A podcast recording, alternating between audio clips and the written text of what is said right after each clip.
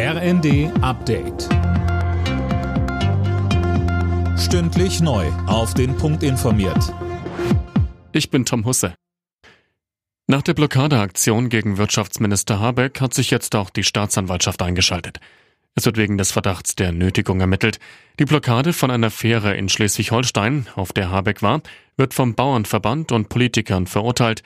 Außenministerin Annalena Baerbock sagt, für unsere Demokratie ist der Respekt für die Demokratie und für die Sichtweise des anderen ebenso essentiell.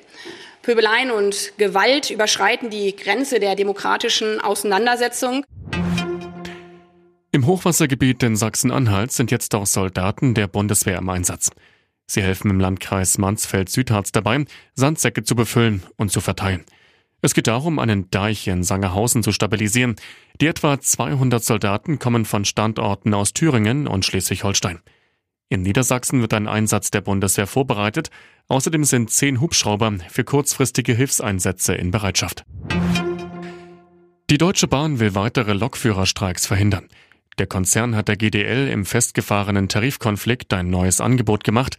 Einzelheiten von Daniel Bornberg. Die Bahn ist nun bereit, nicht mehr nur übers Geld, sondern auch über neue Wahlmodelle zur Arbeitszeit zu verhandeln.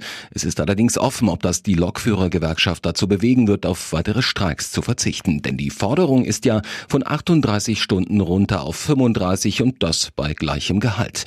Bislang hat sich die GDL noch nicht öffentlich zu dem Angebot der Bahn positioniert. Die wiederum sagt, weitere Streiks sind völlig überflüssig.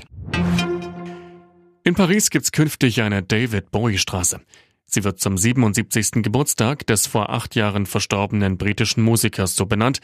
Bowie hatte zwar keine besondere Beziehung zu Paris, der zuständige Bezirksbürgermeister ist aber bekennender Fan. Alle Nachrichten auf rnd.de